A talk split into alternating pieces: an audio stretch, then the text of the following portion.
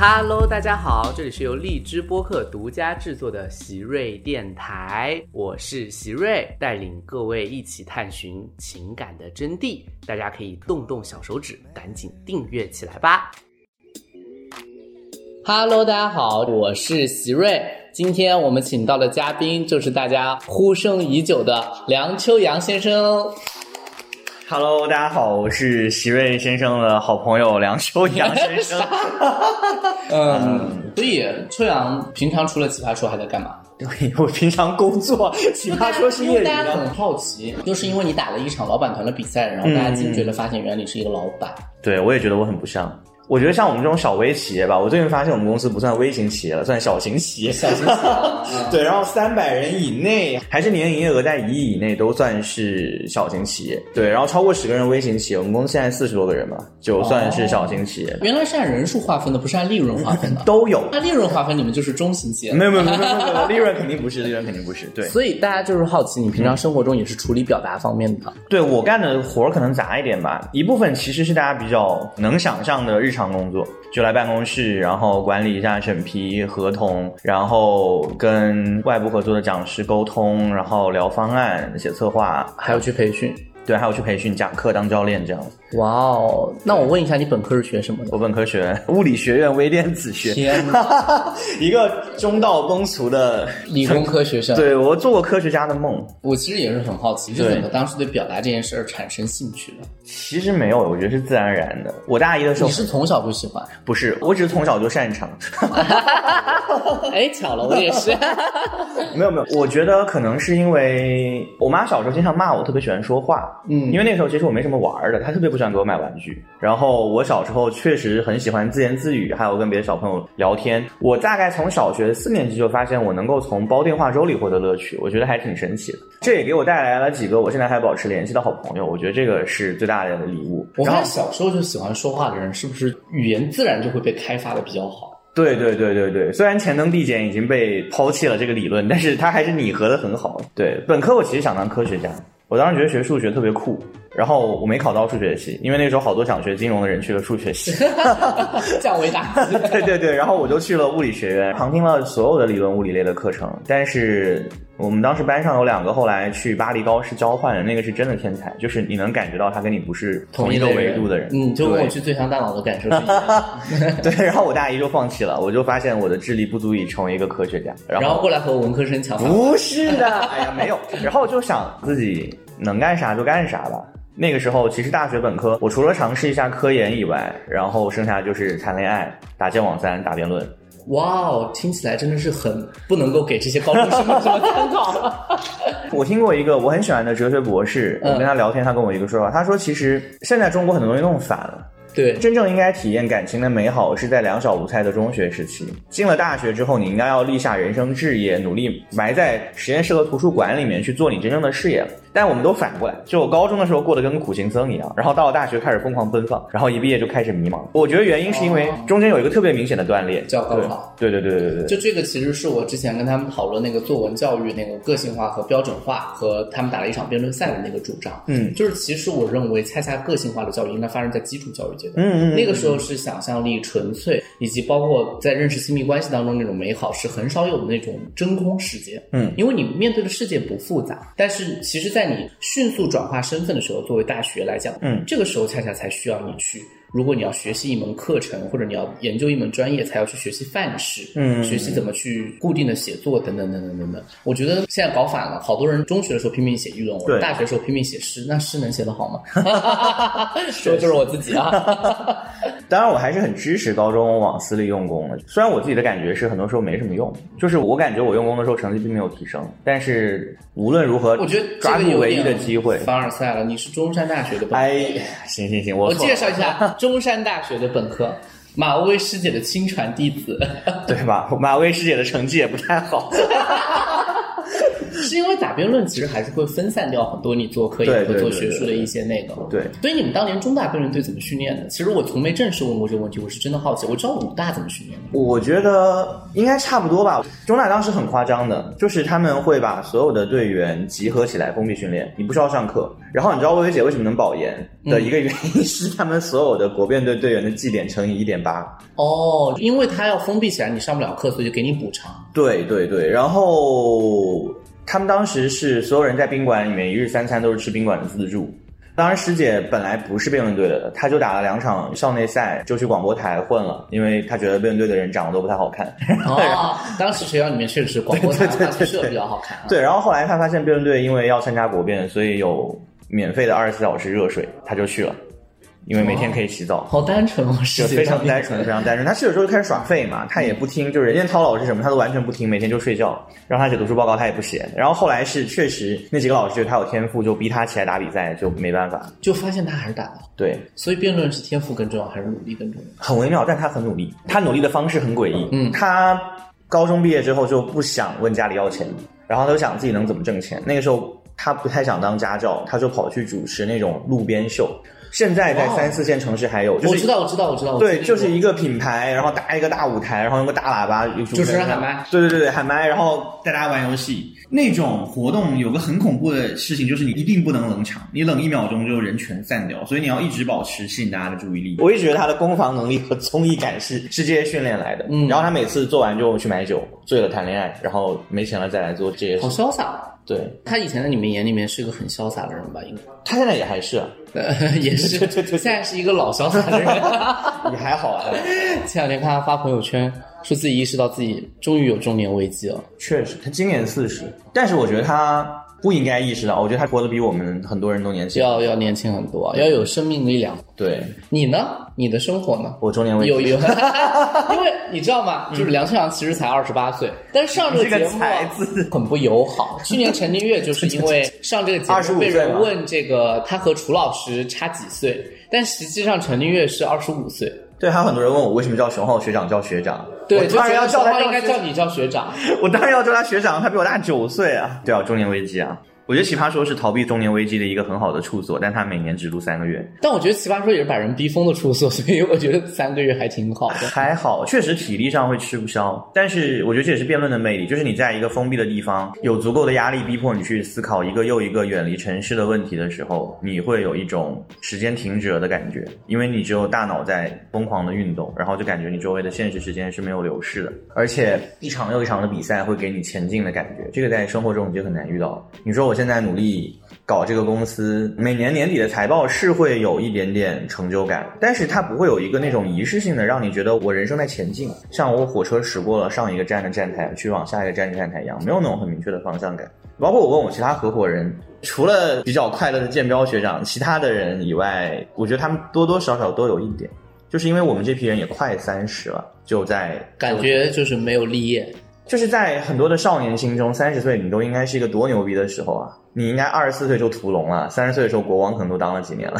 但现实生活也没有，大家也没有这样以为啊。因为小时候嘛，小时候就想自己考清华还考北大，长大之后是要当首富还是当科学家，诺贝尔要拿文学奖还是物理学奖，基本上一晃到了三十岁了，到了看动画片都没有办法代入的时候。我第一次遇到这件事情就是 EVA。你在看什么动画片？EVA。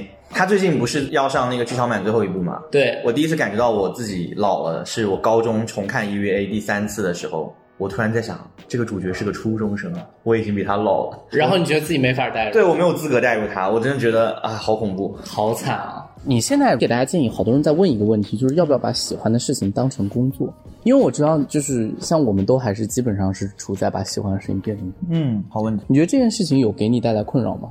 这么多年以后？有一点你会怀疑，但是我后来想了想，这个怀疑都是基于某一些玄学，就是你总觉得两件事情搞混了会让你觉得心里不清爽，但它其实没有什么逻辑上的坏处。我后来想一下，是我们把两个东西弄混了，就把喜欢跟擅长弄混了。嗯，你应该把你擅长的东西当成工作，至于喜不喜欢，我觉得应该是一个底线，你不要太讨厌就可以了。对，就是工作不论喜不喜欢，就只要不是特别强烈的抵触情绪，都应该接受。工作应该是你看他擅不擅长。嗯，对我有给过一个建议，叫做在你喜欢的事情里面找你最擅长的，或者反过，在你擅长的事情里面找你最喜欢的，这都是不错的选择。但我觉得应该是说，之所以问你这个问题，是我当时也搞错了。应该来说，你是擅长和喜欢重合了。我后来想想，应该擅长吧。我觉得我现在没有那么喜欢，那是因为被磨灭了。所以这么些年，真的把它当日常工作的时候，多少也会有会磨灭一点，会有点迷茫。就是倒不是说你真的不喜欢它了，而是你会在想，你喜欢这个东西到底是什么？作家，你也会在想，我喜欢的到底是写作嘛？那写作这个东西到底是什么呢？是写一个又一个的故事吗？还是千古留名呢？还是给大家创造三小时的好的体验？我也会在想，辩论到底是什么？我们最早公司的一个口号叫做“让三千万人打辩论”嘛。对，甚至我们还出过一道辩题，叫做“如果我们有一笔钱，我们应该让每一个员工财务自由，还是让全国人民打辩论？”真的是这个真的不亚于和清华还是北大就是要上的问题。就是这个题目，你有没有想过，我们真的是一家非常单纯的公司，居然还有人会选择不要财务自由那一方，让全国人民打辩论？对，那方好像还打赢了，有一次年会的时候打这道。但是久了之后，你会在思考，你希望让大家获得的到底是什么？辩论它只是一个名字，对，然后里面装的东西还有待探索。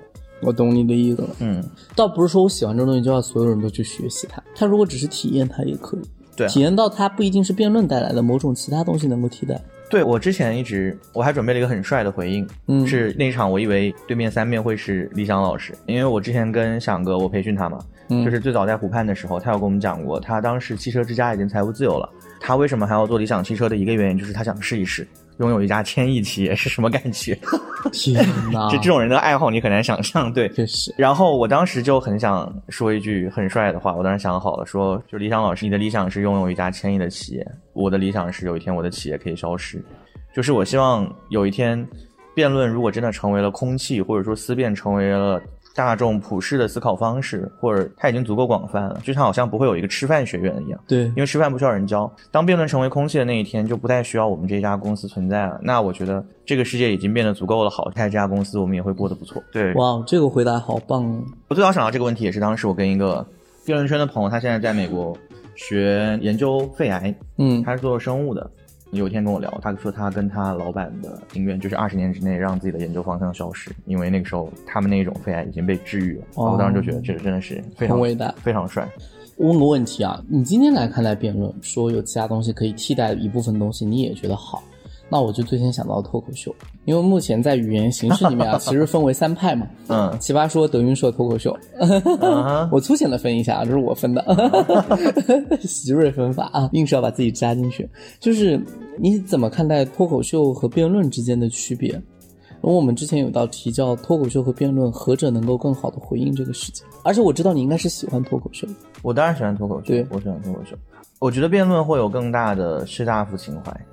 嗯，他们两个最大的区别是这样的：脱口秀是高表演观赏性，但是低参与度，不是每个人都能讲；嗯，辩论是高参与度，但是低观赏性，除了一部分人，其他人都打得很难看，但是是个人都可以上去辩一辩。有道理。对，所以我认为从话语权结构上来说，辩论更民主。对，辩论更适合大众。按理来说，它应该有更强的生命力。只是我认为“吐槽”这个词的嫁接非常好的中和了脱口秀那种曲高和寡的感觉，所以这是他们成功的地方。因为脱口秀本来是西方的，然后你用“吐槽”这个词就把它本土化了。对对对，而且把它变得轻盈了，就是它变成一个大家都可以说几句。可是你会不会觉得，正是在这种轻盈过程中，它其实回避了很多关键问题？当然，当然，当然。你觉得我们辩论有回应关键问题吗？辩论吗？我说的是在你心中理解的那个辩论，不是说那当然打的差的也有。就你觉得我们这些年有在回应关键问题吗？还是依然继续迎难往上？有，但是我有点担心我们本身能力不够强，所以以至于那些回应都不够有效。我感觉到了非常多的辩手在努力的用语言的方式思考又一个的问题，就是有很多生活中的问题是只能用语言来思考的，去研究它的语词、它的哪个问题结构，然后。科研领域没什么人来碰这些东西，没有一个科学家会写篇论文告诉你怎么解决婆媳冲突，或者下班之后的微信工作消息要不要回，对他们都不研究这些事儿。说的难听一点、遗憾一点、可笑一点，但是真实的就是，可能这个世界上研究这个问题最多的就是奇葩说辩手，对，甚至就是辩手。所以我认为，其实辩论是有研究一些试图回应一些真实问题的，只是最后能解决到什么程度，确实没有。对对对。那你觉得脱口秀它这种形式，在这个过程之中，它更幽默，观赏性更强，它应该有价值观输出吗？因为这前面两天大家都在争议这个事情，因为我们知道辩论，其实我个人认为很多核心的原因是因为我们是有明确价值主张的，嗯嗯，而且是坚决不肯就是中和和稀泥的辩论，就是逼着你不许和稀泥。你觉得？我举个例子啊，比如说你看杨笠那件事情，对我们打一道辩题说现在更应该男女平权，是不是矫枉过正？假设这是一道辩题，对，这确实也是一道辩题。对，好，那你觉得这道辩题里面的辩手被网暴的可能性比较大？还是杨笠被网暴的可能性比较大。杨笠被网暴的可能性比较大。对，我觉得这是很有意思一点，就是看上去虽然辩论是有明确主张和论点的，但是它背后的那个。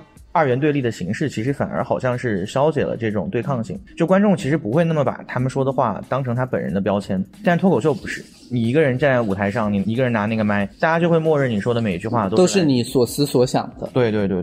至于你说他该不该是，我觉得你怎么想的？嗯，我觉得没有该，我觉得是可有可无，所以不到应该有脱口秀有立场。所以或者我这么换句话来讲，如果脱口秀有立场，它依然能成为一个脱口秀吗？我觉得可以。你觉得可以？我觉得可以，当然可以。这个问题之前我也在问他们，就是为什么我们看到杨笠说那个脱口秀之后，脱口秀界有一些争议，就说杨笠说那东西不属于脱口秀。嗯，因为他们认为那个时候观点本身带来的，或者说话题带来本身的那个力量大过了，就是他在脱口秀里面运用脱口秀的本体的一些技巧或者方案获取，就是欢迎程度的力量，以至于我们在观看这件事情的时候，并没有把重心放在脱口秀上。这是他们当时是我真切问了他们那个意思之后，他们给出来的回应。我可以理解，但是我觉得这比较像是作为他们行内来说，他们觉得这不符合我们行内的行规。嗯，对。但是我会觉得这很诡异，因为这反而应该是脱口秀这个领域里面相对不重要的那一部分。就好像我看一篇论文有没有价值，应该优先是看它的假说是不是很有意思，然后它的论证是不是严密，而不是看它的缩进、它的段落、它的空行是不是符合期刊发表规范。对。然后事实上，康德有一个定义，他说。真正的幽默就是内容远远的高于形式。哦，你自己想想看，就是其实小鹿之前跟我们聊的时候，他也说过，奇葩说上很多段子是可以用形式凹出来的，比如说一些预期违背，对一些谐音梗。可是真正原地论证，对对对对对，嗯。可是真的能让人爆笑的那种段子，它的形式非常简洁，甚至粗糙，可是它的内容深深的击中了我们的底层认知，然后那个东西我们就会爆笑。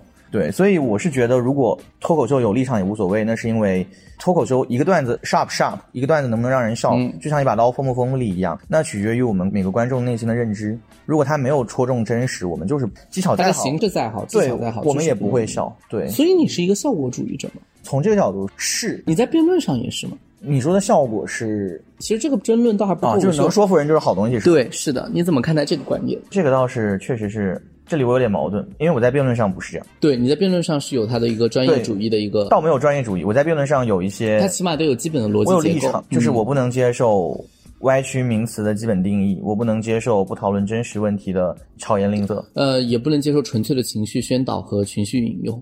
对我可以接受这个输赢，但是我不认为这是好的辩论。我懂。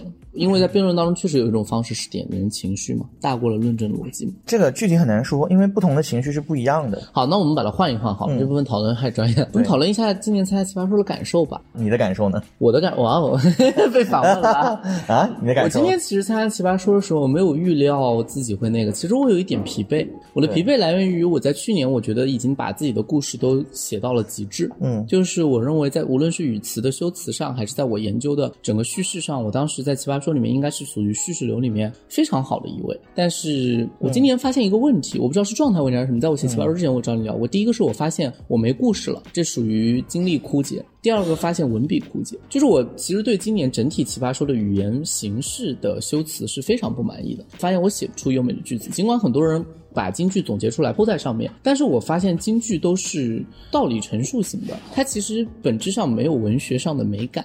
但这个要求是不是重要的，我也不好说，因为有可能文学上的美感也一定程度上是空的。但是我自己其实不太满意我今年的语句的修辞度，我觉得还可以更好，但可惜我觉得我有点丧失了。我觉得这一定也是疲惫导致的，这也直接促进了我今年不得不转型成为一个纯道理讲述者。其实这对我来说是个很大的风险，但是我今年做了，然后我也超出我的预期。对，做的很好啊。可是。我觉得是以某种能力，就是很像那个俄尔甫斯不能回首心爱之物一样的一种代价。其实我自己本身从文学出身，还是喜欢雕琢细节和语言渲染，但是今年没有做到，起码在我的内心里面是没有做到。其实是我非常想要达到那个状态。就其实不，甚至我觉得今年的语言去风格化很严重。我自己这个是虽然有一种典型的席瑞式的表达，但是实际上它其实语词上是一个非常明显的道理型的陈述。对你今年跟去年相比，确实比去年硬一些。然后。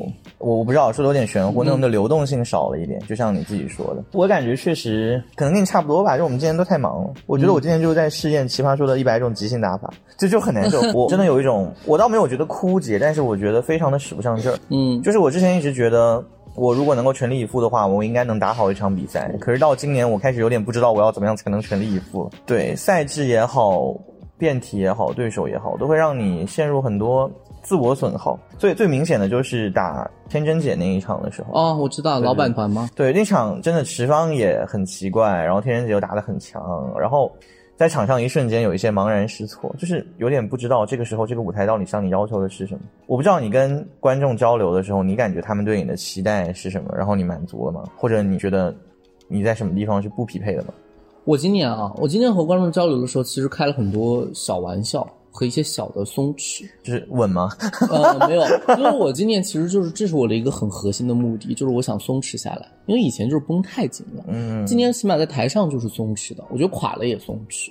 然后我感觉到观众垮过，就观众就还是比较接受松弛的状态在说话吧。对。但是我今年在观看屏幕的时候，发现我的手势变得特别多，但那不是刻意的，是因为我发现我这个人比较松弛的时候，就开始会不在意管理，包括表情。但是是好事。我对印象最深是你四强八进四的那一场，你的陈词。你当时在说的时候，我就知道，如果我是观众，我也会动票。它是个很有意思的东西，就是那场比赛。我们两个对比特别明显，我说的全是观点嘛。对，你后面我说的全是情绪。对，你在讲其中，你甚至都不是情绪，你在讲故事。对，如果说那场比赛你打赢我，我觉得打赢我的是过去三年你在观众加在一起的对经验积累。对，就大家看到你的时候，看到并不是你一个人。我觉得这个是一个很奇妙、很奇妙的动作，而且我觉得它就是它其实就是这个综艺需要的，或者说所有综艺需要的。因为我之前一直在想，奇葩说是一个什么样性质的场合？嗯，给我感触最深的是每一次。我们录制节目开始之前，嗯，选手要先进场，嗯，然后主持负责暖场的导演会大喊说欢迎谁谁谁谁，然后你看到那些观众为什么会对他们有很大的欢呼？哪怕那个选手这一季表现不好，嗯，但只要他是个老选手，就会有很大的欢呼。其实大家不是在。看哪个选手的表现，大家是在享受他们给自己带来的陪伴，尤其是一部长寿综艺。你说《生活大爆炸》，我看到第十季，我真的已经不记得里面的剧情发展，但是你看到那几个人，你就觉得很亲切。呃，这么一说，我有感觉，你在看美剧的时候，加入的新角色往往是被更加结合、更苛刻的。对对对对对对。但是又不能没有新面孔，很神奇的在于这，是吗？人们对于老面孔，其实往往又有很大的视觉疲劳。对，就是很奇怪，这个感觉确实是很微妙。奇葩说打到最后，其实是心理学。是的，其实就是心智占领。你怎么样能够比较舒服的在观众心里占据一个位置？对于你从去年到今年这一年之间，你在今年来的时候，你有给自己定下过什么目标，或者想要从这儿获得一些什么吗？我想看自己行不行。你觉得去年那件事情带给你很大的触动吗？很大的波折，很大的挫折，非常大的。也是。你觉得去年的原因是什么？去年的原因被告啊。我想你一定是分析过的。对我好多原因，客观的原因是这样子的，观点是需要有对立的。然后另外一个是我不应该信稿子，就是那一场确实是被导演组 PUA 的有点厉害，对，然后玩命的背稿，然后反而到最后整个人很僵硬，很絮叨，对，然后第三个其实是我今年讲，就去年那个东西太小情绪了，那是一个很感动我的事情，但他没有切中观众的情绪，对，那不是每个观众切中的情绪点，对，那不是每个人都有的经历。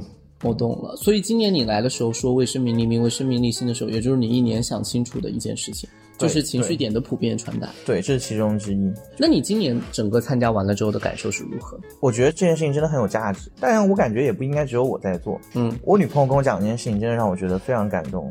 她说她有一次突然觉得自己学辩论有用，什么时候呢？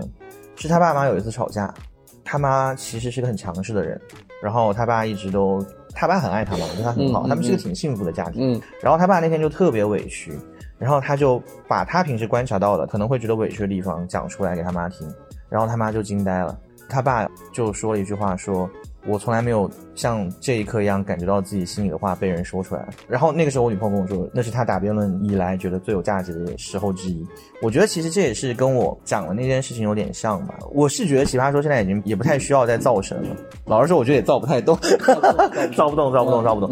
我我觉得其实大家的眼光要关注的是。我们每一个人在场上，如果能动票，那个能动票背后展现的原因是什么？对，原因肯定是有一些。其实说白了，我觉得这也是促进我们今年思考的一个问题，就是辩论这件事情，我能为大家提供什么？对啊，我们以前总觉得就是赢一场比赛，但是赢本质上是不改变世界，也不改变他人的。你要提供一个什么东西，让人今天感觉到舒服，让人感觉到有价值，让一个心情不好的人变得心情好一点，让一个不自信的人变得自信一点。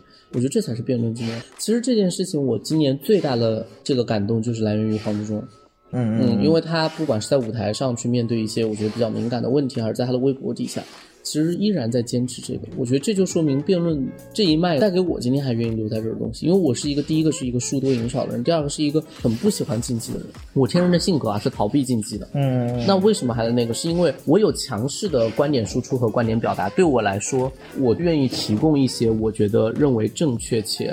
合理的事情，嗯，说起来实际上有点伤感的，因为在前四季辩手是在神坛上，就是你会觉得底下的观众看着奇葩说的辩手，他们是期待你震撼我，期待你给出一些我观察不到的，对有趣的观点，我在你身上可以学习的地方。然后这也是我们一直努力的方向，包括我每道题绞尽脑汁的去想，我觉得有价值的、与众不同的、真的不一样的、深一点的观点原因，最初的动力也是来自于这个。包括职中学长一开始影响大家的也是他的那些观点嘛。对对，但现在其实不是，我现在觉得大家已经足够疲惫了，他们不太需要。大家想要的是情绪的安抚，对娱乐的放松，对他们不需要学一些什么陪伴、亲密感，需要这些，他不需要学习。他可能需要看到的是你的情绪，然后看到这个世界上还有人跟他有一样的情绪，他就可以制造共鸣，对他就可以安慰一下你。不要再想让他太有情绪，他已经很累了。这可能也是为什么我发现这一季我觉得我打的很不好的一场，就是家长群那一场。但实际上在微博上转的很好，对被评价比较高的一场原因，就是因为那场我自己很生气，不管那个大家看到你在意的情绪。其实，在我自己看来，就是我一直在说，我说我觉得奇葩说应该是一个社会症结的观察口，与其问观众变了什么，不如问。这几年社会环境改了什么？对，我觉得你说是对的，但确实现在好困难，因为不同的群体之间对于不同的意见的忍耐度，我觉得在逐渐降低，甚至包括你看前两天那个吐槽大会里面，男篮男，我个人认为他们其实都非常有意思的吐槽了，而且都挺健康。我们朋友圈内部有很多辩手都对他表示了反对。对，娱乐至死这四个字非常有意思，我不明白大家是怎么来衡量致死这个问题的？是竞技体育不能被娱乐化？竞技精神会在娱乐中消解，可是竞技体育本身就是一个娱乐活动啊！对 你们去疯狂的追捧那些球星，买他们球鞋的时候，时候你不也是拜物教吗？你不也是商品经济和消费主义编织下的这个？主要是我觉得他并没有特别的抵触和庸俗化所谓的竞技精神，包括大家还是在骂的，尤其是范志毅骂的格外凶。其实是因为是这样的，是因为这个问题，我觉得这恰恰是一个比较，我自己看的时候我也觉得比较高兴，是因为我说为什么要看社会变化，是因为在历史角度上，我们对运动员是非常严苛的，是不允许出现失误的，是你刘翔当年出现一个失误是质问你凭什么站在这个位置上的。现在我们怎么面对失败？如果不让大家笑对失败，应该怎么做？我的问法师：死掉还是开除？对，就是整个社会性死亡还是开除？我觉得这是一种比较和缓的方式。其实那天我看了也挺高兴的，我能够感受到气氛。其实那天还是场域的气氛，按照我录综艺节目的感觉是凝重的，现场一定是没有怎么笑出来的。嗯，唉，怎么说呢？就是你也不知道这是不是一件好事。